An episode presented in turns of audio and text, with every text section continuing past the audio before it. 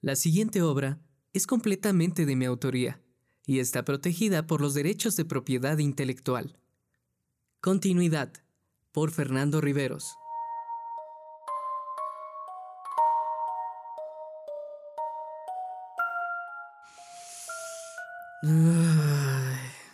había tenido un día muy pesado en el consultorio. Tuve dos pacientes y una sesión de pareja. Comúnmente, una de las parejas tiene graves problemas, pero en este caso, las dos personas tenían fuertes trastornos. El marido era violento y tenía pensamientos obsesivos. Y la mujer, bueno, ella era algo peculiar. Salí a las 3 de la tarde y decidí tomar el metro como comúnmente lo hago para llegar a casa. Subí al vagón y me encontré con un anciano que me trataba de vender un pequeño cuento con mucha insistencia. Léalo. No se va a arrepentir. Entonces, acepté el intercambio del cuento por 20 pesos. Mientras iba en el camino, decidí hacer una parada en la estación Venados, que apunta hacia un parque.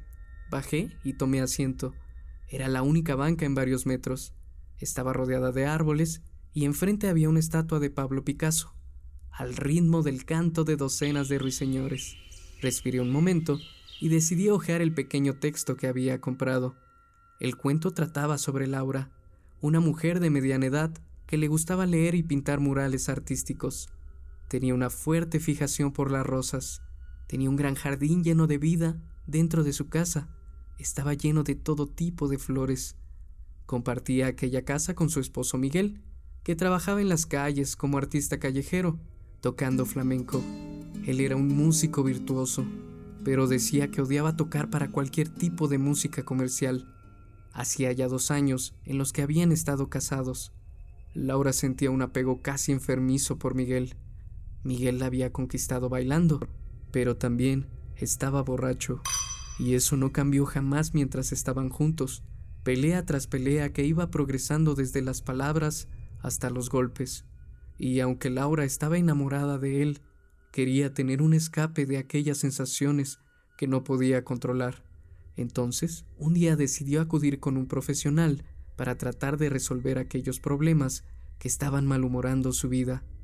El tiempo corrió y mientras las sesiones iban pasando, Laura iba sintiéndose mejor, pero al mismo tiempo se sentía como si se estuvieran desapareciendo todos esos sentimientos hacia su esposo, una sensación de vacío que le estaba costando trabajo comprender. Así que, en las sesiones que siguieron, Laura confundió la seguridad y confianza que tenía con su doctor con amor, y ella lo intentaría seducir. Aunque el psicólogo intentó negarse las primeras veces, por su ética profesional, Laura era una mujer muy bella era lo mismo que ver la Vía Láctea recostado en la cuna del mar. Y así, sin más, cayó en el juego de Laura. En los días que siguieron, Miguel estaba cada vez más enfurecido. Laura comenzó a faltar a casa y con la actitud más indiferente.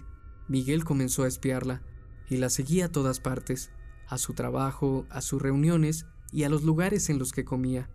Pero en ninguno de ellos encontró nada sospechoso. Lo único extraño fue sus idas al psicólogo donde tomaba sus sesiones. Descubrió que iba más veces de las que ella afirmaba y que las sesiones duraban mucho más de una hora. Miguel volvió a casa, tiró todas las botellas de licor que tenía y esperó a Laura mientras buscaba su arma. Cuando Laura llegó, había sobre la mesa una cena deliciosa, espagueti, vino y lasaña, su comida favorita, y los acompañaban las luces de las velas tuvieron una cena especial y tranquila.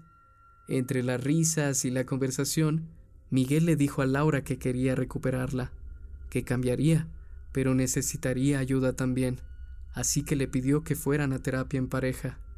Laura soltó en llanto de felicidad, y todo el amor que había vaciado de Miguel había vuelto como por arte de magia, y ella aceptó. Al día siguiente, fueron al consultorio por la mañana y tuvieron una sesión de pareja de lo más normal, desahogando sus problemas. Miguel llevó a Laura al trabajo, la despidió de un beso y le adelantó que tendría una sorpresa para ella por la noche. Miguel volvió solo al consultorio y esperó a que el psicólogo saliera de trabajar. Lo siguió en su trayecto mientras subía al metro. Vio cómo le compraba un cuento a un anciano por 20 pesos y que bajó en la estación Venados para después sentarse en una banca en el parque. Era la única banca en varios metros, rodeada de árboles, situada enfrente de la estatua de Pablo Picasso. Mientras los ruiseñores cantaban, Miguel sacó su arma apuntando a la cabeza del psicólogo y...